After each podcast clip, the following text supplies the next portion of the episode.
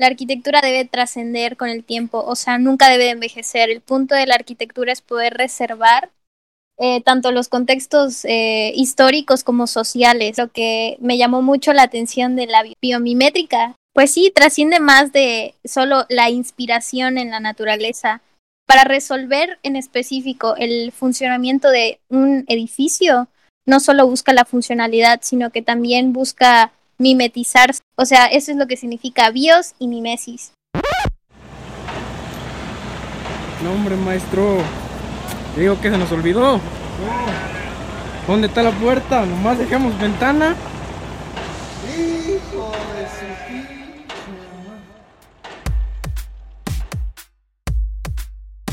Si te interesa la arquitectura y la arquitectura es un arte, ¿por qué parece que existe para chingarte? Desde Vitruvio hasta el Chalán.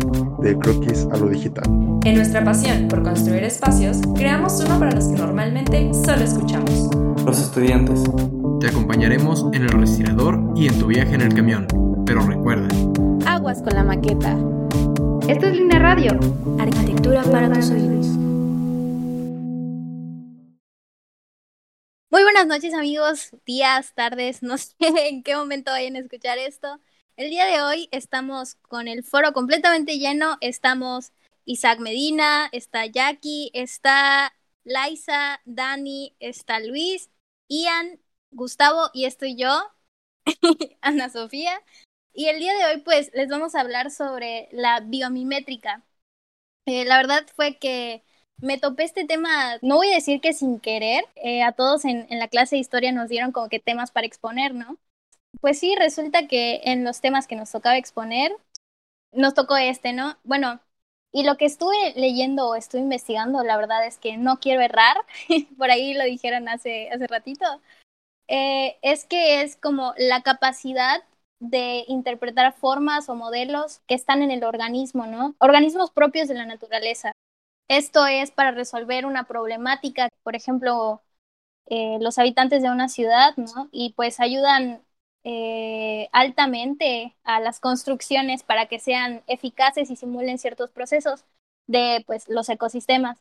Un proyecto que se me hizo muy llamativo, por decirlo así, fue uno en Zimbabue. No sé si se pronuncia así, creo que, que sí, no sé. y es un edificio que permite controlar eh, los cambios bruscos de la temperatura.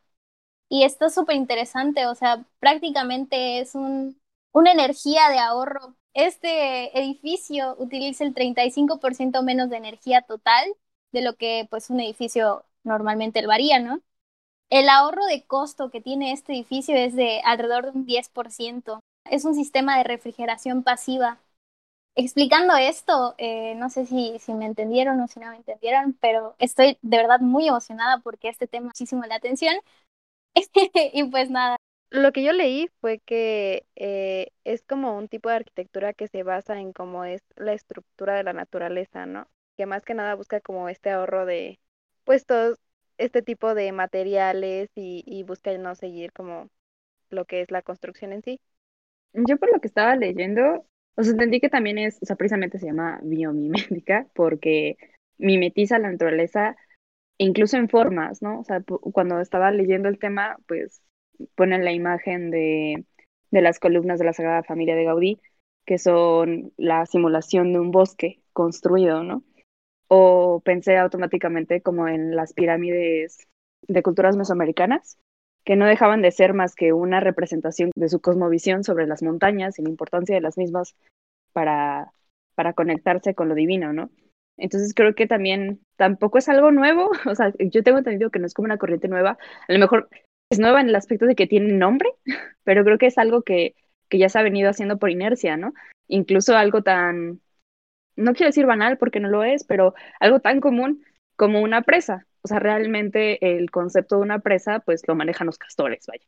O sea, no, no es algo que inventó el ser humano, es a lo que quiero llegar. Entonces creo que, por lo que entiendo del concepto, es precisamente estas abstracciones de cosas que nosotros vemos en la naturaleza y podemos aplicar como sistema o como formalmente en la arquitectura. Eh, sí, exactamente. Yo también estaba leyendo y vi que era, bueno, tanto la forma, porque muchas veces sale como resultado, pero es el análisis del comportamiento de la naturaleza y cómo, cómo sus factores eh, pues van construyendo la naturaleza, ¿no? Y haciendo que la misma naturaleza funcione dentro de su hábitat. Entonces es como copiando esas características como el modelo por el cual la naturaleza llegó a esas conclusiones y adaptándolas a, a la arquitectura.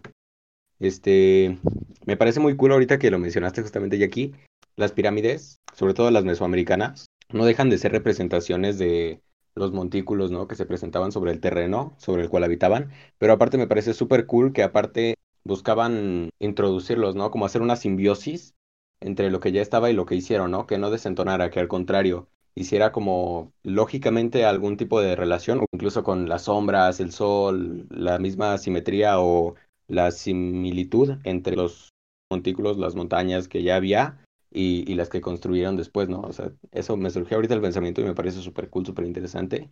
Y, un ejemplo más, más práctico, ¿no? Como más mm, conceptual de más o menos la misma idea, algo similar.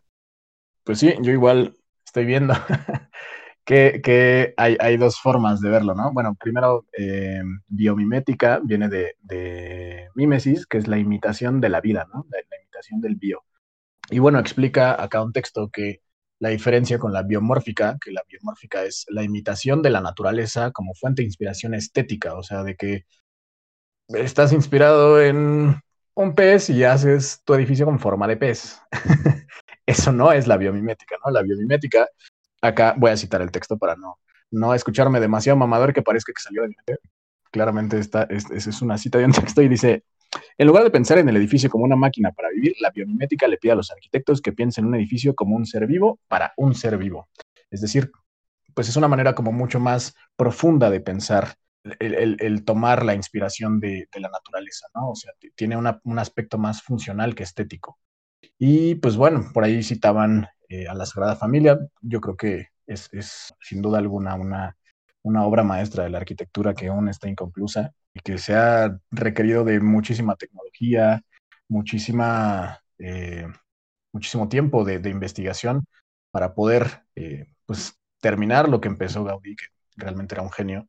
Y por ahí hay muchos otros ejemplos. Yo les, les platicaba, por ejemplo, de, de otro edificio que también consideran eh, biomimética o, o, biomimetismo, que es el, el Museo este de Arte Contemporáneo de Milwaukee, que es un edificio que igual está inspirado en un ave. Y básicamente esa arquitectura, además de biomimética, es cinética, quiere decir que tiene movimiento. Y pues básicamente tiene una estructura que como que despliega sus alas cuando el museo está abierto y básicamente pues, es un espectáculo. Pero además tiene un aspecto funcional, que es creo lo importante de eh, la parte de la biomimética.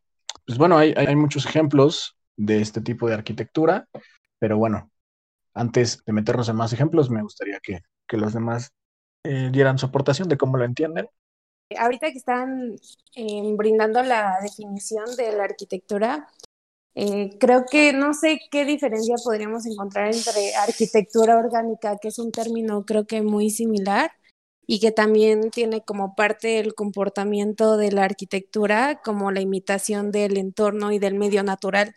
Entonces, quería saber más como su opinión de ustedes, o cómo perciben esa diferencia de, conceptos y definiciones. En realidad, la arquitectura orgánica se refiere más a un concepto formal, como el que comentaba Isaac. O sea, es más como cuestiones de, o sea, lo que se le llaman formas orgánicas son precisamente formas usualmente relacionadas a lo curvilíneo, no tanto como a un comportamiento sistemático, es, es más cuestión formal. Según yo, ahí radica la diferencia según la arquitectura orgánica, como tal es que busca no, mm, no mimetizarse con el ambiente, o sea, pero como formar parte de él. O sea, si hay roca, eh, tomar como esas formas de roca y cosas por el estilo. O sea, pero no tanto como, como se decía hace rato de una manera funcional. Igual, eh, ahorita estoy viendo la masterclass de... Ay, güey, de Frank Gehry. Ya llevo viéndola como dos semanas, no la he terminado. Pero este, algo muy chido que dice este, este hombre es la parte de, de que normalmente siempre nos queremos ir por la parte de la simetría y simetría y simetría. Este, una amiga igual que estudia eh, arte me, me, contó que normalmente se les se le invitaba a los alumnos que el único momento en el que fueran a usar esta simetría fuera cuando querían representar o exaltar el espíritu humano como tal, este, esta parte como más, más lógica, etcétera, etcétera. Y Frank al mismo tiempo dice, o sea, los seres humanos nosotros no somos simétricos, ¿no? O sea, si voy y agarro algo, no lo agarro con las dos manos o repito el movimiento, pero del otro lado. Entonces, este, yo creo que esa parte a veces como de perder el equilibrio en los diseños y en, y en todo esto es, es muy interesante. No está tan relacionado a la parte de la de la biomimética, porque la biomimética pues sí intenta como tener esta parte funcional dentro de eso, no es como una parte tan tan estética. Creo que sí a veces es, además de interesante, el, el hecho de ver estas formas curvas y, y extrañas, es muy bonito darse cuenta de, de, lo de que lo asimétrico también puede ser funcional, o sea, porque digo, no tenemos un corazón este, de cada lado, ¿no? O sea, tenemos el corazón del lado izquierdo y un hígado del lado, no me acuerdo de cuál, no soy doctor, lo siento, pero es el punto. Muy cierto. Yo, a ver, creo que, creo que ya entendí eh, la, la, diferencia. La biomórfica es imitar a la naturaleza nada más en un sentido estético. La arquitectura orgánica, o sea, eso creo que es un concepto todavía más, más viejo, eh, yo creo que depende a quién le preguntes, pero digamos, el concepto clásico, el de los arquitectos escandinavos y, otros arquitectos como Frank Lloyd Wright y, todos estos, es diseñar pensando en el contexto como una composición única, ¿no? O sea, como que eh, el exterior es parte del interior también. Eh, no sé si me explico, ¿no? Por ejemplo, la, Falling Waterhouse no sería la misma sin, sin el exterior. eso es eh, como la arquitectura orgánica, tomar en cuenta el exterior para que sea parte de la misma composición con el interior. Eh, no tanto que, tenga árboles o, imitar eh, alguna forma de un árbol, no para nada. O sea, esta conjunción entre lo que hay en el mundo de, del habitante y el mundo exterior. No sé si me explico. Y la biomimética es tomar la naturaleza como modelo para solucionar algún problema del ser humano. O sea, no sé, me imagino, por ejemplo, resolver eh, una estructura entendiendo cómo crecen los árboles, ¿no? Eh, creo yo, desde mi punto de vista, otra vez, para, no, para que no tomen lo que yo digo como ley. O sea, el, resolver una estructura entendiendo cómo, cómo crecen, por ejemplo, los eh, corales, ¿no? O, o, los arrecifes. Eso podría ser biomimética. Eh, hacer un edificio con forma de caballo, eso es biomórfica nada más, ¿no? Y hacer algo como la Falling Waterhouse, la casa de la cascada de Frank Lloyd Wright, que es considerar el, el, contexto para diseñar y que ambos sean parte del diseño, o sea, lo exterior es parte de lo interior, lo interior es parte de lo exterior, eso es arquitectura orgánica. Pero al menos así yo entiendo la diferencia. Es que eh, el estilo orgánico es un poco más como la derivación entre el funcionalismo o racionalismo, o sea, es como más una corriente que puedes ir siguiendo respecto a tu filosofía en vez de pues lo que en realidad es la, la, arquitectura biomimética, que es literalmente mimetizar con el, con el entorno para poder generar algo que ayude a, su entorno como tal. Funcionalismo y racionalismo, ok. Va, no, digo, está chido, está chida la metáfora, porque son dos corrientes filosóficas que se dan después de la Segunda Guerra Mundial. O sea, yo, y conectando la idea que tiene este Isaac, yo creo que es un método, o sea, debe ser un tipo como etapas para llegar a la bio, a la biomimética. Yo, yo no voy a ser hipócrita, yo les voy a decir la neta, o sea, tengo una ventana abierta con la etimología de que, de que es lo que estamos hablando ahora mismo, pero está chido porque, porque es como que la primera impresión que ahora sí de, me, da, me da de todo esto. Eh, dos cosas. Número uno, este, hace poco, me, como soy una rata de laboratorio de filosofía, este, me aventé el libro de Bruno Latour, de dónde aterrizar, y habla mucho de la Tierra Gaia. La Tierra Gaia, ¿cómo explicarlo sin sonar hippie? La Tierra Gaia es algo similar a lo que sería el descubrimiento de la Tierra no es el centro del universo, o sea que no todos los planetas están orbitando alrededor de todos nosotros.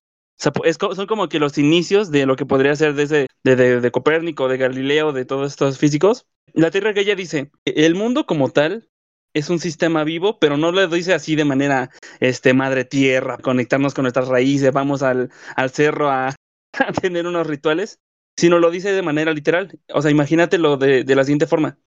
¿Qué relación pueden tener las algas de la costera de Guerrero, tal vez, con el hecho de que tú eh, desarrolles asma en la Ciudad de México y a su vez puede tener una relación con, no sé, eh, la economía mundial de, este, no sé, las carnes de Kobe en, en Japón? Y es lo que propone este Bruno Latour. Dice, el hecho de que no sepamos, tal vez, o aparentemente no tenga esa relación, no significa que no existe esa relación. Tal vez la Tierra Gaia es literalmente un sistema organismo que se regula tan complejamente y que nosotros vemos de manera muy caótica que no alcanzamos a entender cómo es que, que, que, que se regula a nosotros. Tal vez el hecho de que estemos extinguiéndonos a nosotros mismos es un mecanismo de la Tierra Gaia para que lleguemos a, a vida superior. O sea, sí, o sea, te- se están matando esos güeyes, déjalos, es parte del plan de la Tierra Gaia, entre comillas, para que se autorregule como, como que esto es ecosistema. Hay un ejemplo muy padre de, de, de Bruno Latour que dice, la relación entre el ser humano y el mundo en la Tierra Gaia es tan complejo como la de los microorganismos en biología y un órgano. O sea, imagínatelo de la siguiente forma. Un órgano está comprendido por células. Las células están comprendidas por este, microorganismos. Y aquí me va a corregir. eh, puta, cuatro años de relación con una bióloga y no sé explicarlo. Según yo es células, mi- microorganismos. De esos microorganismos. La es célula, la célula más- forma un tejido y el tejido forma un órgano. tejido, después bacterias, demás, más, y te vas más adentro y es más, más y más y más complejo. Y, es lo que dice Bruno Latour, imagínate, ¿qué tal si de repente absolutamente todo literalmente está conectado, todo, toda forma de vida, eh, y tiene una metáfora bastante bonita que dice, el, el aire que tú respiras ahora mismo es de, de manera directa relacionada con el aire que respira absolutamente todo ser vivo del planeta detrás de, o podría ser la filosofía detrás de la biomimética, a ese tipo de descubrimiento. Es como, no, güey, no tienes que construir con base del entorno únicamente, o sea, no hacer arquitectura orgánica. Lo siguiente sería, no, güey, tampoco tienes por qué este, hacer este, formas orgánicas, formas curvas, pues porque eso no es lo a lo que queremos llegar. Lo que tienes que hacer es que entender que literalmente estás relacionado con un, con un sistema muchísimo más complejo, mucho más grande, eh, que puede ser eh, el concepto de, este, de la Tierra Gaia. La primera página del libro habla de esto de que pasa después de la Segunda Guerra Mundial, que dice internacionalización, o sea, del cómo decir eh, en la cumbre mundial de los este de la ONU, todos los países llegan y dicen, yo quiero hacer este trenes, yo quiero hacer aeropuertos, y de repente la ONU llega y les dice, si sabes que necesitamos ocho veces la Tierra para llegar a lo que tú estás diciendo, ¿verdad? Y nosotros dice, eh, y pone esta metáfora, nos subimos como que a un avioncito de la internacionalización y decimos, ah, lo que tenemos que hacer es aspirar a que todo el mundo pueda tener el mismo de, la misma calidad de vida que la clase media de Estados Unidos. Oye, pero no hay recursos suficientes. Bueno, pues, no hay, no hay problema. Este, vamos a invertir tal vez en energías limpias. Oye, pero tampoco hay recursos suficientes para energía, energías limpias para todo el mundo. Puta, este, entonces, eh, bueno, vamos a ir a la isla de la internacionalización, de, de, de- del, es como un paraíso al que nosotros vamos en este avión. Es como, oye, ¿y, qué tal si no existe esa isla? ¿Qué tal si realmente no hay este, una forma en la que nosotros podamos tomar las riendas del mundo para llegar a, a eso que nos, a ese anhelo, a ese paraíso que, que nosotros anhelamos? Madres, pues bueno, entonces, ¿qué hacemos? ¿De- ¿Nos vamos de regreso? Pues no, o sea, porque ya, ya no hay forma de regresar. Ya hicimos tantísimo daño al mundo que no hay a dónde regresar. ¿Sabes? Esta idea de regresa a lo local, huer- huertos urbanos, este, eh, cultiva lo que vas a co- consumir, porque es como, pues eso indirectamente, pues también es afectar o tomar las riendas del ecosistema y es, uno, es algo mucho más complejo de lo que, que estás entendiendo. Pues es como, ok, güey, entonces, ¿qué hacemos? Pues replantearte la idea de que es eh, la naturaleza. La naturaleza no es aparte del ser humano y es un poco, eso, eh, qué, qué bueno que lo menciona esta Laisa. El, el funcionalismo es derivado del racionalismo. En el racionalismo ocurre durante la época de las luces en, Europa. Es decir, nosotros somos el ser humano que puede racionalizar, puede hacer eh, arte, puede este, tener este, todas estas formas de, de expresión. Nosotros somos lo mejor, el mejor animal, por así decirlo, de- del mundo. No necesitamos de Dios, eh, y es lo que dice Nietzsche. eh, cuando dice Dios está muerto, o sea, no necesitamos de saber que hay un más allá para poder llegar a, a- a entender que nosotros somos eh, así de chingones. Vibrar alto, por así decirlo, en su máximo esplendor. Yo creo que es a lo que se refería el racionalismo. Después del racionalismo viene el humanismo, es nosotros somos chingones, vamos a hacer esta comunidad. Después viene el posthumanismo, que es el periodo en el que nosotros estamos viviendo ahora mismo. Es, oye, güey, ya te diste cuenta que no hay, o sea, hay recursos suficientes, pero hay gente que vive en la miseria, ¿no? Ya te diste cuenta que desperdiciamos cerca de un billón de toneladas de comida al día, pero a su vez están, están muriendo este, como unas dos billones de personas de hambre. Es como, ¿sabes? O sea, yo creo que deberíamos pararle un poquito a este tren del progreso, de la internacionalización y vamos a pararnos a pensar qué es lo que queremos hacer porque no sabemos a dónde vamos, pero y nos vamos a estrellar cuando lleguemos hasta donde sea que vayamos y que vamos a replantear todo esto.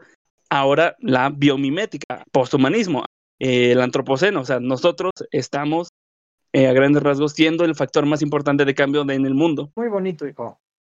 Esto ya se había tomado, ya se había dicho antes. Ay, De hecho, No, Andrés pero Manuel sí, ya lo dijo en la mañanera, dice. ya lo aclaró no en la mañanera. Creo que sí viene en parte esta parte del, del abuso de los avances este, tecnológicos o, el avance del progreso. Creo que se puede relacionar a la, a la biomimética como una especie de respuesta y al mismo tiempo como una especie de un síntoma de lo que estamos viviendo ahorita, ¿no? Creo que si se mezcla de una manera positiva entre la parte del progreso científico, el progreso social, etcétera, etcétera, para eficientar, como ya lo hemos dicho en otros podcasts, los procesos constructivos o este la calidad de los edificios de una manera positiva y más barata, etcétera, etcétera, sin tener un impacto en, en la parte del consumo, creo que es muy importante y sí podría ser muy valioso, pero es justamente, yo creo, eso la distinción entre el biomimetismo y este lo que está diciendo este Isaac hace rato. Biomórfica. Biomórfica, eso. O sea que sí hay una diferencia entre la parte funcional y la parte estética. Perdón, que la arquitectura orgánica o organicista es, es un derivado del, del funcionalismo y de, del racionalismo. Así es. Eh, o sea, es- de, de ahí se deriva, pero ya vimos antes que, que es un concepto, pues creo yo, diferente, ¿no? Eh, esta arquitectura organicista u orgánica, como la Falling Waterhouse, como el Estadio Olímpico Universitario de la UNAM, que también es arquitectura orgánica, o sea, esta relación entre el interior y el exterior eh, unificada, es diferente a arquitectura biomimética. La biomimética no habla de este diseño pensado con el exterior, sino más bien es un diseño inspirado en la naturaleza, pero no en la forma, sino en, la manera en que se desarrolla, ¿no? Por ejemplo, hay, eh, no sé, se me, viene a la mente, hay, un, hay un proyecto, eh, no recuerdo de- del arquitecto o el investigador que lo desarrolló, pero es una fachada que respira, o sea, está inspirado en los poros de la piel y la fachada es como pseudoneumática, es decir, eh, como inflable, y entonces esta se regula y tiene estos poros que se inflan y permiten mayor o menor entrada de luz y de aire. ¿no? O sea, es, es una manera inteligente de hacer arquitectura inspirada en la naturaleza, no copiando la forma, sino copiando eh, o imitando la, la funcionalidad, ¿no? La, la, parte, ¿cómo decirlo? Pues como inteligente de, de, cómo funcionan las cosas. De eso va un poco la, la biomimética, ¿no? De entender cómo funciona la naturaleza y de tratar de resolver un problema del ser humano.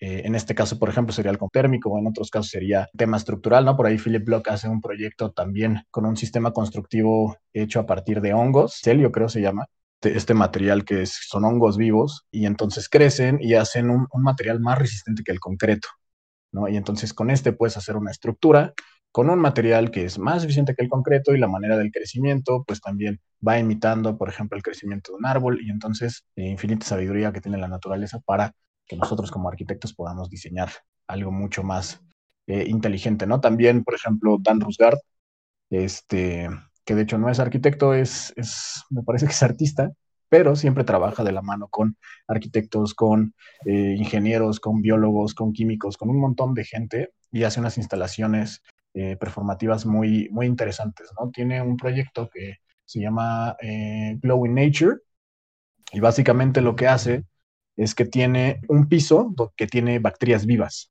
¿no? No sé si han visto estas imágenes que a veces aparecen en Facebook o así, de playas donde en la noche eh, parece que la playa brilla, ¿no? Y dices, ¿qué pedo? ¿Esto qué es, no? No es el reflejo de la luna, sino más bien microorganismos bioluminiscentes, ¿no? Tienen su propia eh, luz.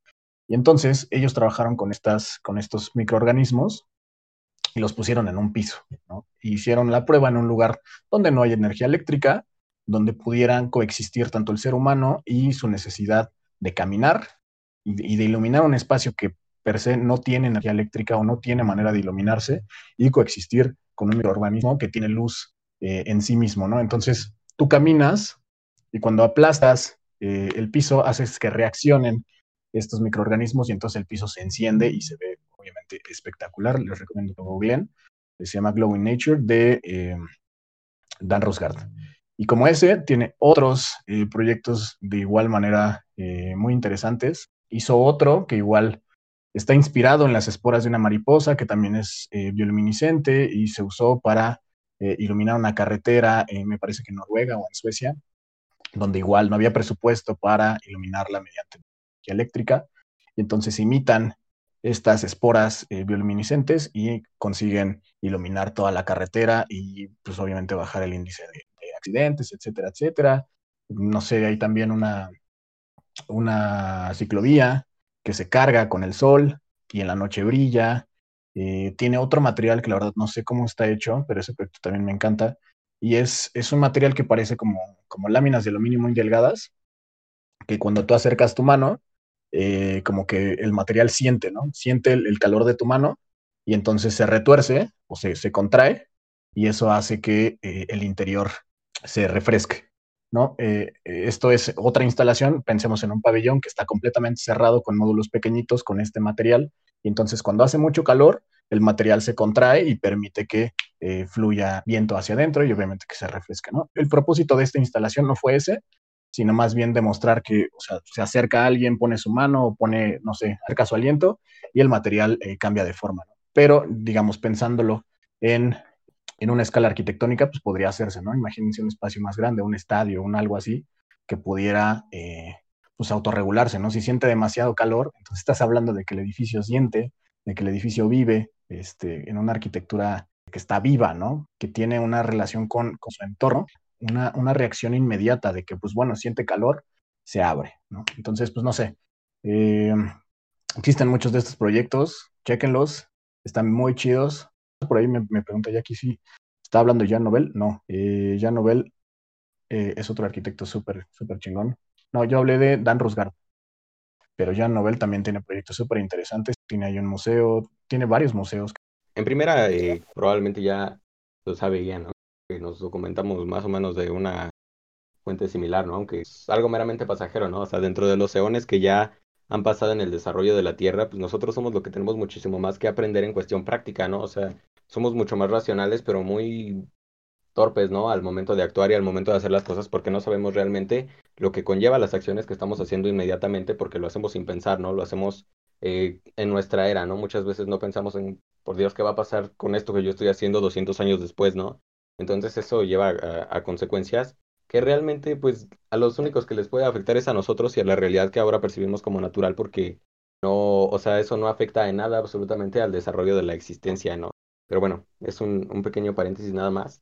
O sea, para replantear todo esto y como llevarlo hacia la arquitectura me parece importante replantear las prioridades que tenemos como seres humanos ante nosotros mismos, ¿no? O sea, está bien que dentro de nuestra cosmovisión personal tengamos, no, pues quiero ser un arquitecto acá bien chingón, ¿no? Y quiero rifármela y tener mi familia y tener dos hijos y un perro, ¿no? Y vivir en una casa grande y ir de vacaciones a la playa todo verano, ¿no? O sea, está bien, perfecto, ¿no? O sea, si tú tienes tu propia cosmovisión y pues lo concibes como normal y eso son tus metas, perfecto, ¿no? Pero hay que tener también una conciencia grupal, una conciencia colectiva de toda la humanidad de lo que estamos haciendo, ¿no? No lo hacemos para nada y me parece que es algo que tiene que replantear. Y ahora, respecto a lo que mencionaba este Isaac de los microorganismos, de, mencionó que un arquitecto los puso bajo el suelo, ¿no? Me parece que era como una lámina de cristal o algo así para que se pudiera ver. A mí la verdad es que eso me parece como que, a mí en lo personal, es mi percepción, eso no es arquitectura, ¿no? Porque un- una cosa es ver cómo funciona la, la naturaleza y copiarlo, ¿no? Y poder pasarlo, ¿no? Para que sea usable, ¿no? Para que sea algo que funcione. Pero otra cosa es como domesticar la naturaleza para que te funcione a ti, ¿no? Y me parece que ahí ya se transgrede una línea muy delgadita entre lo que es eh, respetar, copiar a la naturaleza y entre lo que es realmente eh, jugarle al Dios, ¿no? Porque, o sea, me imagino que este joven pues no era un experto en microorganismos, ¿no? Igual y le habló a alguien, pero ese alguien igual y examinó las condiciones, pero nunca había puesto a estos animalitos abajo de un- una lámina de cristal, ¿no? Entonces, apenas estoy empezando yo a leer a Nietzsche, pero sí es como esta idea de, de que el Dios ya está muerto, pues, comprenderte a ti mismo, pero me parece que no hay que comprendernos a nosotros mismos como dioses porque no lo somos, ¿no? Tal vez en algún momento podamos llegar a tener algún conocimiento y alguna capacidad práctica para hacer las cosas, pero ahorita no la tenemos. Entonces, hay que ser conscientes de nosotros mismos también para saber cómo interactuamos y interactuar inteligentemente con nuestra realidad y con lo que tenemos alrededor. Eh, otro paréntesis rápido, estaba viendo este hoy en, mi clase de origen del fenómeno arquitectónico, que la, tecnología como tal en la historia tiene tanto poder como poder para convencer de su uso a las personas, bueno, de manera más práctica acerca de- del funcionamiento ya de la naturaleza, ¿no? Pues esto nos ha llevado a precisamente cruzar esa línea y a no generar ese, ese respeto hacia lo que no se conoce. Usar la ciencia y la tecnología para ver cómo podemos modificarla a nuestra conveniencia, a nuestro muy ignorante cosmovisión de las cosas y de cómo podemos hacer esto válido. O sea, estamos usa- usando algo súper complejo como lo son los animalitos para nada más usar su luz, ¿no? Porque es algo cool. Ese es mi punto de vista, ¿no? Me parece muy, em, pues, poco apropiado. Está cagado que lo digas, pero estás vacunado, ¿no? O sea, las vacunas es usar a los microorganismos para ti, ¿no? Y, y, comes carne y todo esto. Este, o sea, yo creo que está bien chido pensar y hacer esta reflexión de, de usar a otros seres vivos para el ser humano, pero bueno, una, empezando por esto, no era arquitecto, eh, dije que era, que era un, un artista y era una instalación, no era, no era algo este, que se pueda llamar arquitectura, o sea, era, era un ejercicio, era una exposición. Eh, pero digo que podría usarse, ¿no? O sea, si los insectos no los comemos, los microorganismos no los inyectamos, si los animales no los comemos, si llevamos siglos usando los caballos para transportarnos, eh, está interesante, está justa, me parece, la, la reflexión, pero bueno, creo que es parte de, de, de ser un ser humano y de ser un ser vivo. ¿no? Otros animales también se sirven de otros animales, no sé. Aquí eh, estamos hablando más bien de arquitectura. Si eso puede resolver eh, un problema, no, no veo, digamos, la falta de ética, pues, en usar un microorganismo para iluminar un lugar que no tiene energía eléctrica, ¿no? Si tuviera energía eléctrica, yo creo que sería peor, ¿no? Porque entonces a lo mejor ¿dónde sacas la energía eléctrica? Tienes que hacer a lo una presa y estás ahí dañando todo un ecosistema, ¿no? En lugar de microorganismos, no eh, con el afán de decir que no importan o no interesan, sino que eh, a lo mejor el impacto es menor, ¿no?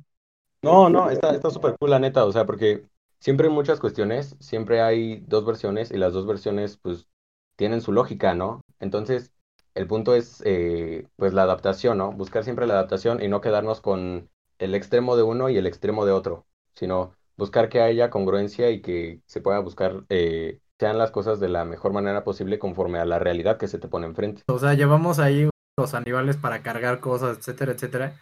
Y pues sí, o sea, hemos usado los seres humanos la naturaleza como una herramienta durante muchísimo tiempo. Y creo que es un tema filosófico que va más allá de nosotros y más allá de este momento. Justo está esta parte de que el ser humano existe para existir, ¿no? O sea, no existe como para hacer algo. Y pues sí, güey, o sea, Ian, ¿qué le hiciste al niño, güey? Ya me lo rompiste. Ya los corrompí, güey. Pues sí, la arquitectura, uniendo los puntos como que de Luis y de Isaac, me gustaría unir que la arquitectura debe trascender con el tiempo, o sea, nunca debe de envejecer. El punto de la arquitectura es poder reservar eh, tanto los contextos eh, históricos como sociales, ¿no? Entonces, un poco de lo que me llamó mucho la atención de la biomimétrica, pues sí, trasciende más de solo la inspiración en la naturaleza. Y ay, mi pajarito. eh, no solo busca utilizar la naturaleza, ¿saben? O sea, para resolver en específico el funcionamiento de un edificio, no solo busca la funcionalidad, sino que también busca mimetizarse, ¿no? O sea, eso es lo que significa bios y mimesis. Uno de los ejemplos igual que estuve investigando que me llamó mucho la atención fue un teatro nacional de Taichung, eh, que fue de un arquitecto japonés que se inspiró en la forma de las rocas, cuevas y la fugacidad del agua. Entonces, pues nada, lo que él esperaba eh, proporcionar en su obra era como un respiro dentro de la ciudad. Ah, realmente yo me iba a regresar un poco porque justamente cuando Isaac estaba mencionando lo de las fachadas fotosensibles, eh, me acordé del proyecto de Jean Nouvel del Museo del Arte del Mundo Árabe, el Instituto del Mundo Árabe. Y a mí me hace muy interesante porque creo que es una, es una lógica muy simple porque sigue el mismo mecanismo que sigue una pupila. O sea, es simplemente que tu pupila para eso funciona. Obviamente en los gatos, por ejemplo, es mucho más obvio que en el ser humano, pero es un regulador de cuánta luz puede entrar a tu, o cuánta luz puede detectar tu cuerpo, ¿no? Tu ojo. Y es lo mismo, o sea, eh, lo que hace eh, la fachada del instituto es que funciona precisamente con una celosía eh, tipo árabe que en realidad está motorizada, por así decirlo, no es inteligente, entonces empieza a controlar cuánta luz puede filtrarse por la celosía, entonces se abre y se cierra. Y, y creo que es una manera muy inteligente como de, es un, o sea, no deja de ser un sistema pasivo. Bueno, o sea, me refiero a, pasivo porque no utiliza una energía muy potente, ¿no? O sea, no, no usa aire acondicionado, sino está regulando la temperatura del lugar por simple sombra, ¿no? O sea, por simple permitir cuánta luz va a entrar. Y creo que esto, o sea, también como cuando empezaron a hablar más sobre acerca de qué tanto transgredemos a la naturaleza, eh, estaba pensando, y no sé qué tanto sea eh, biomimética, porque creo que si la biomimética lo que busca en realidad es seguir los códigos de la naturaleza, más de la, del 90% de arquitectura que hacemos hace todo lo contrario, rompe con los ciclos de la naturaleza. Un problema que es muy palpable en la, en la arquitectura es que no permitimos que los ciclos naturales sigan. Eh, un ejemplo de lo que estaba pensando era las islas de calor, o sea, simplemente las islas de calor. Lo que hacen es que el planeta, o sea, el terreno, tiene la capacidad propia para evitar que la radiación regrese a la atmósfera, la filtra y además eh, funciona como regulador de temperatura porque sigue un ciclo del agua, o sea, permite que el agua también se filtre. Y cuando nosotros llegamos y asfaltamos todo, pues rompemos ese ciclo, ¿no? Entonces generan las islas de calor. Y eh, Henry Gordon Smith nos contaba de un, de un proyecto que él hizo en París, bueno, con el que colaboró en París. Ellos se dan cuenta de que precisamente su, su, su, su ciudad es una isla de calor tremendamente grande. Entonces, lo que deciden hacer es convertir la mayoría de las azoteas que pudieron en huertos, huertos al aire libre, de tal manera que, que estas islas de calor dejaran funcionar. O sea, básicamente fue como tratar de devolverle a la naturaleza un poco de la tierra que la habían, que la habían robado.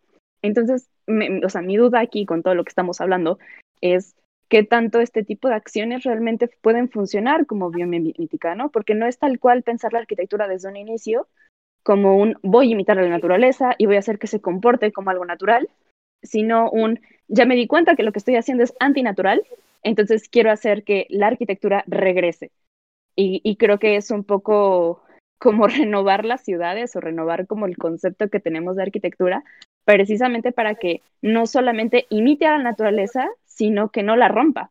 O sea, creo, que es el, gran problema actual de la arquitectura y de lo que comentan es ese. O sea, que simplemente nos hemos dedicado a romper a la naturaleza, por así decirlo.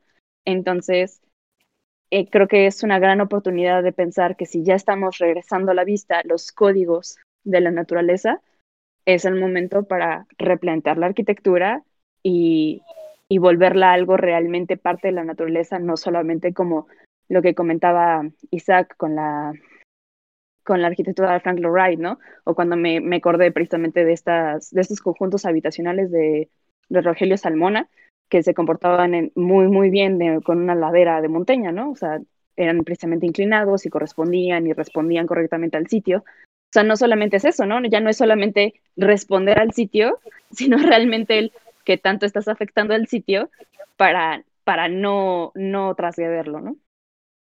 No, o sea, yo creo que está, está interesante. Eh, pues todo, todo esto y que surja el debate me, me parece muy bueno. Porque entonces estamos hablando de diferentes cosas, ¿no? O sea, estamos hablando de diseño, estamos hablando de ética, estamos hablando de de la contaminación, del cambio climático, del impacto que tiene la arquitectura y, yo creo que todo tiene que ver, aunque no es propiamente eh, biomimética, ¿no? O sea, biomimética decíamos que era eh, imitar, ¿no? Tratar de, hacer mímesis con la vida, con, con naturaleza y resolver un problema del ser humano con eso.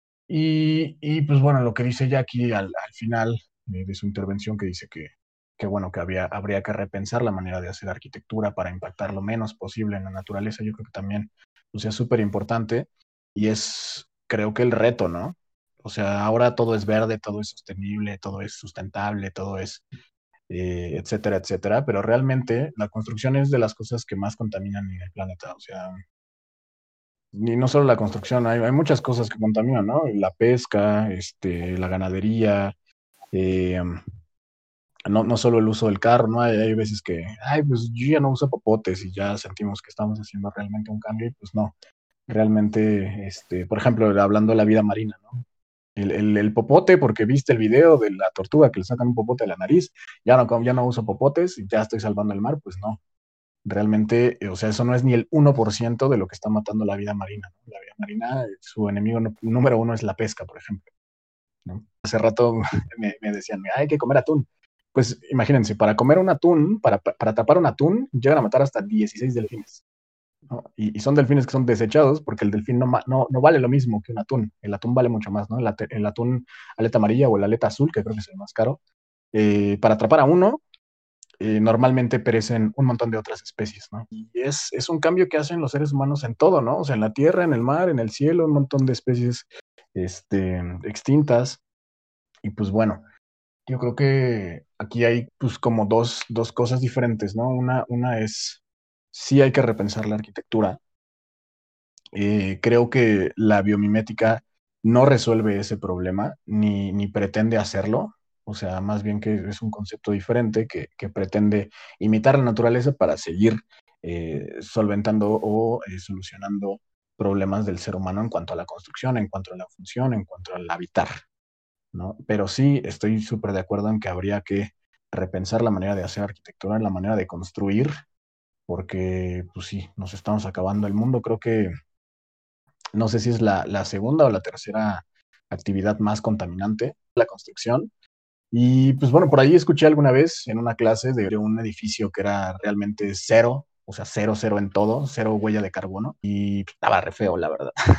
estaba bien cuadrado, pero funcionaba muy bien, obviamente captaba el agua, este, hay muchas cosas que se pueden implementar, yo creo que lo mejor que podemos hacer es, documentarnos, por ejemplo, hay un sistema que se llama floculación iónica, básicamente lo que hace es limpiar el agua, ¿no? Cae el agua, el agua de lluvia, y la empieza a reciclar, y es una manera de limpiar el agua a nivel molecular, ¿no? O sea, separa, este, quita toda la, toda la basura y separa todos los componentes, este, todas las moléculas que no sean hidrógeno y oxígeno y deja así, o sea, puede, puede tener agua de la taza del baño, puede convertirla en no solo bebible o potable, sino incluso un agua que te puedes inyectar, ¿no? Con un nivel farmacéutico. Y hay, me parece que algunos edificios aquí en México, creo que hay un Superama que tiene una planta de, de floculación iónica y que tiene años que no, este, que no utiliza agua, ¿no? O sea, inclusive podría dar agua, ¿no? Al, sistema, al sistema hidráulico de la ciudad. Creo que nada más eh, le, le, van como reinsertando lo que se evapora, pero pues no usa agua. ¿no? Y hay muchísimas estrategias. Yo desde mi punto de vista lo que podríamos hacer sería, pues sí, este, no vivir yo creo que estresados, porque no va a haber manera en que evitemos que nuestra simple existencia marque una, un impacto considerable, ¿no? Yo creo que la manera más fácil de, de, no contaminar construyendo es no construyendo, ¿no? La manera más fácil de no contaminar, pues es no existir. pero no nos vamos a morir, no vamos a dejar de construir. Simplemente, o sea, no hay que vivir estresados por eso, pero hay que documentarnos, hay que tratar de hacerlo de la manera más responsable que podamos. Y yo creo que todo lo que dices es como parte de la supervivencia del, pues, del ser, ¿no? O sea, no podemos como dejar a un lado también eh, nuestras necesidades, pero a la vez sí tener una responsabilidad de acuerdo a nuestro medio. Y bueno, otra de las cosas que quería sacar es que creo que en la mayoría de los episodios hablamos de el enfoque multidisciplinario que tiene la arquitectura y ahorita creo que lo estamos viendo con perspectiva de pues de arquitectos, ¿no? Pero es un tema donde se puede desarrollar muchísimo en el campo de la investigación, en el campo científico. Digo, a lo mejor arquitectura del paisaje, por ejemplo, es algo que siempre va de la mano con la arquitectura. Bueno, lo digo porque en, Ciudad Universitaria sí se eh, dividen las carreras de arquitectura del paisaje, urbanismo, diseño industrial y este y arquitectura, ¿no? Pero eh, no sé cómo estén otras universidades en sí, pero creo que es un campo muy completo para esa disciplina. También hay otras fuentes de estudio, no sé, creo que la agronomía, la biología, este, la biotecnología, etcétera, etcétera. Son cosas que van de la mano con ese desarrollo científico eh, que van complementando cada día más a la pues a la arquitectura, ¿no? Me gustaría retomar un poquito también lo que había dicho Ian hace rato cuando tuvo su su tiempo de ¿cómo se dice? De nerdez. Ándale, eso. es que hubo algo que, que me llamó mucho la atención. Es que él habla mucho siempre desde el campo filosófico. y sí, creo que no hay que dejarlo a un lado, porque eso de replantear eh, la arquitectura también va de la mano desde la teoría. Nosotros nos sostenemos como estudiantes una teoría de una investigación de ciertas este, premisas han sido investigadas anteriormente. Entonces creo que sí para replantear la arquitectura, así como sucedió con lo del COVID, que no nos dejaban de decir, hay que replantear la arquitectura, ¿qué, qué afectó el COVID? ¿Cómo podemos modificar nuestros espacios y así? hacer lo mismo, pero también con estos temas eh, de recursos que en algún momento va a llegar el punto donde nos limiten. Ahorita porque no, a lo mejor no lo estamos viviendo tan extremo, pero sí, sí es parte de eh, la responsabilidad que tenemos como profesionistas. Creo que sí es muy importante, o sea, el no consumir, o en, lo menos que podamos, y justo lo estábamos hablando la otra vez con, con Andrew. O sea, rehabita, no construyas. ¿no? O sea, toma lo que ya está, simplemente dale un uso distinto, pero sin, sin darle mucho en la madre a todo, ¿no? O sea, y respecto a la pregunta de Jackie, o sea, yo creo que esa parte de las terrazas no creo que sea como tal eh, biomimética, creo que es más bien una estrategia verde. O sea, nunca he visto como un árbol que tenga un, una terraza con más plantas arriba. Entonces, o sea, yo creo que estamos mal todos, ya vamos a morirnos ya de una vez. Nos vamos a las 10 en el ángel, los de acá del distrito, nos dejamos que nos pero igual, me gustaría preguntarles algo. Eh, ¿A ustedes les gustaría diseñar este tipo de edificios? ¿Por qué sí o por qué no? ¿Y cuáles creen que son sus limitantes para aprender a hacer esta arquitectura? La verdad es que sí estaría muy, muy genial poder construir estos edificios, pero el problema es que no va a ser como que no lo van a tomar tanto en cuenta, ¿sabes? O sea, por el simple hecho de ser algo no tan conocido, no creo que lo tomen tanto en cuenta, solo va a ser como de, ah, sí, es un edificio en forma de, no sé, una mariposa y, ya, ¿no? Respuesta corta, sí. No hay otra forma en la que podemos diseñar simplemente. O sea, no hay otra manera en la que podamos realmente concebir una sociedad funcional, un, un, ecosistema eh, realmente eh, funcional a futuro si no es así. Y, suena crudo eh, el pensarlo porque muchos tal vez nosotros pensamos con esta o tenemos esta ideología, ya tenemos este significante de éxito de una casa concreto, tal vez con vistas maravillosas, cuando tal vez el día de mañana no va a ser así. Tal vez el día de mañana lo que vamos a, tener únicamente es espacio para dormir y espacio para trabajar pero esos incluso pueden que sean comunitarios. Eh, y en verdad, o sea, piénselo de la siguiente forma. En, Japón, en la población que más este, alberga a, pobladores este, eh, nativos, tienen estos este, eh, hoteles cápsula. ¿Por qué? Pues porque a grandes rasgos ellos no viven ya en su casa, o sea, se la pasan simplemente trabajando todo el tiempo y llegan eh, únicamente a dormir y, con ello hay otros este, problemas este, de lazos afectivos, por ejemplo, de relaciones con las relaciones personas del sexo opuesto y también es de los países con más índices de suicidio, eh, pero me parece que parte de eso puede ser lo que vaya a ser la arquitectura del futuro. La respuesta un poquito más larga es, no somos libres de diseñar. Quiero decir, piénsalo de la siguiente forma. ¿Qué tanta libertad tú tienes a la hora de estar diseñando realmente? ¿Tú, tus ideas son tuyas? ¿Tu- tu- ¿Tus influencias son tuyas? ¿Los estilos que estás utilizando son tuyos? ¿Tu forma de querer diseñar es tuya o es lo que el cliente quiere simplemente? O incluso, ¿tu forma de diseñar es tuya completamente? ¿O es algo que tú te quieres imponer como tu más grande obra, como, ah, este es mi estilo, yo soy el arquitecto que, que quiere esto? Cuando real- realmente lo que deberíamos empezar a, pla- a plantearnos es, tal vez debemos dejar de diseñar, o sea, en verdad debemos dejar de construir hasta que sepamos realmente qué es lo que queremos aspirar, cómo es que va a funcionar una ciudad. Tal vez las ciudades ya no pueden ser estos centros gigantes emisores de, de CO2 que tienen que traer agua por el canal de Cuemanco, por estos canales de kilómetros y kilómetros de otros estados. Tal vez ya no podemos vivir en ciudades, tenemos que vivir de, de otra forma. Así que sí, sí, sí quiero diseñar así. Multidisciplinaridad. O sea, duda completamente de, de que eres capaz de construir una casa 100% sustentable. No tenemos el conocimiento suficiente. Alíate con un biólogo, alíate con un, este, tal vez con un urbanista, alíate incluso tal vez con un agrónomo. eh, o sea, sí, simplemente limitantes. Sí, tienes una limitante. No eres, este, no, no conoces lo suficiente para diseñar lo que va a ser la arquitectura del futuro. Piensa en equipo. Yo en lo personal creo que creo que no es un si me gustaría diseñar así, o sea, creo que es un debes de diseñar así.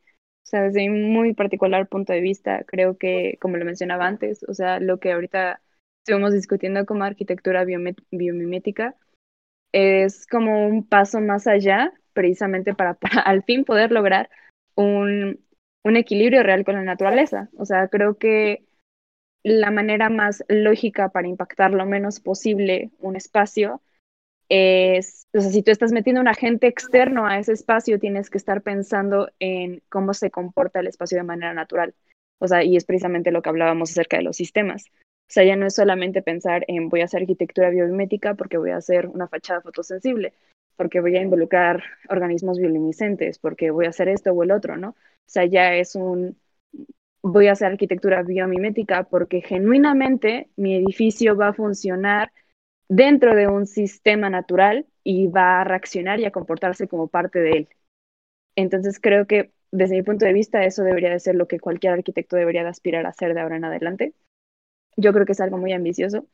Creo que las, gran, las principales limitantes son que, que no te enseñan a hacerlo, que eso es algo como que tienes que a fuerzas, como picar piedra para tú aprenderlo, entenderlo y hacerlo propio.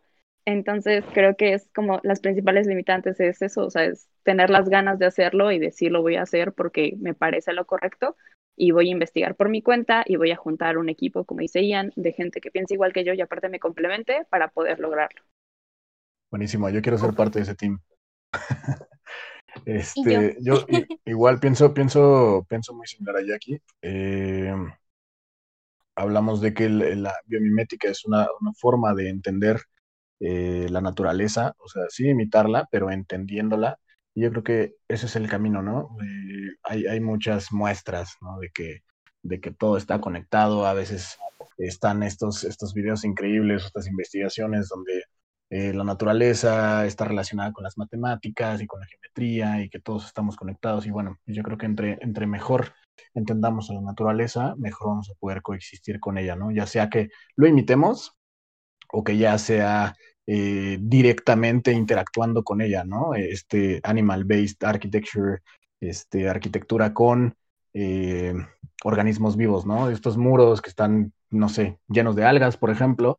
Las algas, al hacer este contacto con el, con el sol, pues hacen eh, algo similar a la fotosíntesis, ¿no? Y entonces se ponen verdes y ese verde puede generar sombra eh, y ya evitas usar eh, un sistema mecánico, ¿no? De, refrigeración. O, estos este, métodos constructivos con hongos o, estas cosas este, con microorganismos. Eh, hay un montón de cosas que podemos hacer. Yo creo que nada más es cosa de, de pensar fuera de la caja y y pues de investigar, porque sí, pues la primera limitante es que no nos enseñan eso. Eh, y a mí me da mucho gusto que pues estemos hablando de esto porque habla de que hay un interés real en aprender cosas que no se enseñan en la escuela, ¿no? O sea, a lo mejor algunos tienen la suerte, como Ana, de que se lo mencionaron, pero es diferente a que te lo mencionen, a que básicamente hagas un ejercicio práctico de eso, ¿no? Eh, a mí me tocó hacer uno, pero fue en un, en un curso, en un curso que tomé aparte, y fue un ejercicio, la verdad, bastante, bastante X, nada comparado con estas investigaciones súper interesantes y ejercicios prácticos. Lo mío fue hacer un cochecito. Hace rato Ana me preguntaba qué había hecho. Era un cochecito básicamente y era... Eh, estaba bastante, bastante mamador, la verdad. Eh, aquí va el monólogo. ¿Quiero monólogo? Ahí va. no, no, lo, explico rápido. Era, era, se supone, un, rover, un, explorador para la superficie de Marte. Y esto estaba inspirado en un árbol que se llama matapalos. Y el árbol básicamente es un parásito. Es un parásito que se come otro árbol. Y es súper interesante porque después de que se come el árbol, este, el, el árbol original desaparece y queda una estructura súper extraña de este otro árbol, que más bien es creo que como una planta, no tanto un árbol, que va asfixiando el árbol original y queda una estructura autoportante. Entonces, básicamente, el ejercicio que nosotros hicimos era hacer eh, que la estructura fuera un proceso similar, ¿no? Como si fuera un virus, un, parásito que se está comiendo el carrito y que tiene esta mezcla entre lo que existía y lo que existe eh, ahora, ¿no? Y en lo que se va a convertir. Entonces, pues hicimos un carrito que nada, cero conocimiento de, diseño automotriz o aeroespacial o qué sé yo, básicamente nada más era un tema conceptual, era un ejercicio que hicimos en un día y era un carrito este, inspirado en la manera en que trabaja eh, la naturaleza. ¿no? El ejercicio era hacer eh, una estructura eh, diseñada a partir de diagramas de fuerzas, esto que nos enseñan al principio, de estática, por ejemplo, de que haces tu, diagrama y que las fuerzas tienen que ser igual a cero. Bueno, pues básicamente era eso, pero inspirado en la naturaleza, entendiendo cómo, cómo crece, cómo va funcionando un, ser vivo, ¿no? Eh, eso fue lo único que yo he hecho y fue algo que pues no fue de la escuela. Ojalá eh, nosotros seamos esa generación que puede ir cambiando esto. Ojalá algunos de nosotros nos dediquemos también a la docencia y vamos este, implementar alguna de estas ideas. Yo creo que puede ser el camino para eh, pues, hacer un cambio, ¿no? El, conocimiento es poder y el querer es poder, entonces si nosotros queremos cambiar esto, pues está en nuestras manos hacerlo en un futuro próximo. Quiero hacer un paréntesis rápido porque me acordé de lo, ahorita que dijiste lo de las, no me acuerdo qué estaba haciendo justamente con lo de las paredes, pero me acordé que John Arteta nos había dicho que era como que el futuro era hacer paredes que, pues, que parecieran carne, ¿no? O sea, casi casi como vivir dentro de un organismo vivo y Sinceramente no espero que lleguemos a eso, pero me acordé de la idea y creo que es un concepto muy interesante. ¿A qué tipo de degenerado le gustaría vivir ahí adentro, güey? Pinche muro ahí palpitando, güey. No, gracias. Estaría verguísimo. ahí tienes tu respuesta. Ahí ya, es un, ¡Qué miedo! Hay un despacho que creo que son mexicanos y viven en Alemania. Se llama Bitter Tang Architecture y hacen eh, pues sí, arquitectura como esa, como inspirada en órganos este, del ser humano y así como vivir eh, dentro de un útero, vivir dentro de, no sé, qué sé yo, un pulmón, no sé, revisen su página. Eh, a ustedes se las voy a pasar directamente en el chat, la gente que nos escucha, pues búsquenlo así. es Bitter Tang, bitter como de... Amargo.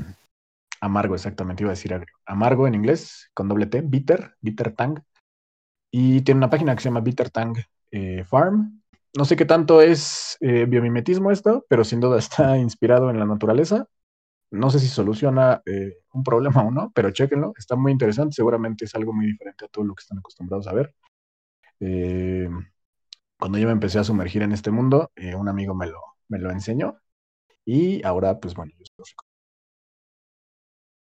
ya no tengo nada más que decir. Investiguen acerca de Biomimética, recomendaciones, pues el segundo capítulo de Abstract de Netflix, que es eh, con Neri Oxman. Neri Oxman, gran investigadora, gran arquitecta, eh, es, la, es la jefa del departamento de investigación del de, MIT. Ellos justamente hacen esto que decía Ian de multidisciplinariedad. Donde ella es arquitecta, pero pues también es matemática y también tiene un montón de gente que hace un montón de cosas diferentes, químicos, biólogos, físicos, eh, eh, programadores, etc., etc., y se dedican a hacer investigación eh, mezclada con diseño. Investigación, matemáticas, diseño, física, todas estas disciplinas en proyectos innovadores, ¿no? En crear nuevos materiales, en crear nuevos sistemas constructivos, en crear, tienen por ahí un diseño con, con abejas, creo, avispas, tienen uno con, con, una planta, tienen ahí cosas muy, muy interesantes. Revisen a Neri Oxman, revisen, por ejemplo, también a, eh, a Kim Menges del ICD de Stuttgart, de la Universidad de Stuttgart en Alemania. Em, no sé, por ahí Zaha Hadid también tiene algunos, algunos proyectos así. Recuerden que Zaha tiene un, un departamento, o sea, Zaha llega, llega a un nivel de, No existe, nosotros lo desarrollamos. Entonces tiene un departamento de investigación, solo para ellos. Y pues bueno, chequen también lo que hace este, el departamento de investigación de Zaha Hadid. Eh, chequen este que les digo de Bittertang. Eh, más recomendaciones, pues no sé, si quieren algo más, más comercial, pues Falling Waterhouse de esta arquitectura orgánica, eh, la Sagrada Familia, no sé, chequen, lean, vean, respiren, vivan arquitectura, investiguen. Este, esa es mi recomendación y seamos responsables también con la manera en la que producimos arquitectura. Pues, ajá, solo volver a mencionarles que investiguen, que no se queden en solo lo que la escuela les dice, la verdad es que investigar y ponerse a leer un poco sobre algunos temas eh, que solo te mencionan puede abrirte caminos muy guau, porque la verdad es que yo no esperaba que este tema fuera tan interesante. O sea, fue como de, ah, ok, me toca exponer, pues bueno, es lo que voy a exponer, ¿no? Pero cuando empecé a leerlo fue como, oh my god, esto es algo serio. No se limiten, o sea, hay temas que a lo mejor no, no englobamos tanto en un ámbito académico. El ser autodidacta es muy enriquecedor. Yo creo que siempre aprendemos de, de los podcasts, también entre nosotros siempre estamos aprendiendo. Y quería hacer una última mención que no tiene nada que ver con el tema. Tío, te Ay. quiero mucho. Ay, es que mi papá siempre escucha los podcasts y el jueves es su cumpleaños y yo quería mandarle una felicitación por aquí. Ay, porque lo quiero mucho y le mando un beso a mi papá, César Bedoya, y pues ya nada más, en influencer aquí. Le va a llegar en dos semanas, pero le llega. Seguramente será, será una sorpresa para, para uno de nuestros 10 escuchas. un saludo, un saludo eh, papá Dani. Este, feliz cumpleaños. Le mandamos un sí, abrazo. Sí, siempre comparten nuestros podcasts, ¿eh? siempre los escucha y todo, entonces, triunfando. Buenísimo. Y muchas felicidades a tu papá. Gracias. Esperemos Gracias. que la haya pasado muy bien. Pero bueno, amigos, es un placer hablar con ustedes siempre, escucharlos, participar y los quiero mucho. Yo, yo como conclusión de, del episodio de hoy, duden de absolutamente todo lo que piensan y pues es más que nada, duden incluso hasta de cómo estamos habitando y cómo diseñar para habitar. Entonces, si ya no hay nada más que agregar, los esperamos en el siguiente podcast. Esperemos que este les haya gustado y siempre utilicen a sus amigos para hacer la tarea. ¿Es cierto? Hasta luego. Saludos a Dani. Los Bye, temas que propongan. Feliz cumpleaños. Bye. Adiós. Bye. Bienvenidos al Pabellón Murciélago, donde se explora la capacidad de crear espacios inclusivos para las personas invidentes a través de estímulos sonoros. La idea está perrona, pero ¿qué es ese olor? Ah, es el guano, excremento de murciélago. Oh, ¿tiene alguna función? Mm, no, Entonces, ¿no era necesario? mm, no. Es para reforzar el concepto.